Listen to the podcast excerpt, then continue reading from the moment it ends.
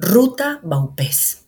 En el Baupés, departamento de selvas, ríos y vastos paisajes, la tierra es habitada por seres invisibles, espíritus que cuidan el territorio y aconsejan a los humanos cómo tratarlo. Las creencias de quienes por siglos han habitado este extenso territorio, los integrantes de las 27 etnias que viven en el Baupés, se traducen en las acciones que día a día llevan a cabo.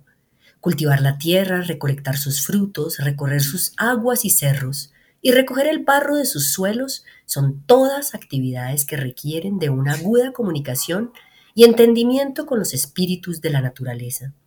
El profundo conocimiento de sus habitantes sobre su entorno y el respeto que le expresan mantienen el equilibrio entre el mundo visible y el invisible.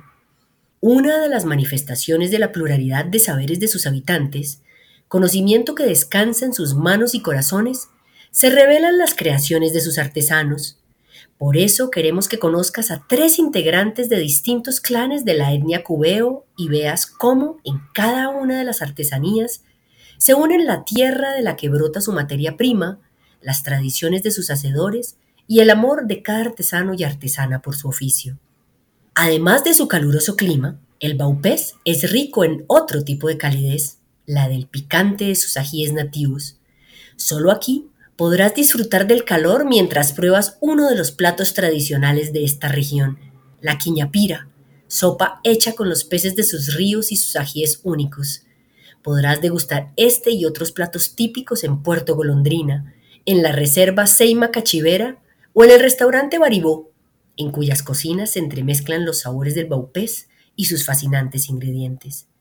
Ten en cuenta que en el baupés la época de verano va de agosto a octubre y de diciembre a mediados de febrero. Te recomendamos ir en verano si quieres disfrutar las playas del río que aparecen en este tiempo. Podrás visitar la playa de Enosimar o la Isla del Amor o bañarte en Caño Sangre a 3 kilómetros de Mitú cuya agua cristalina se ve roja por el color de las piedras de su lecho.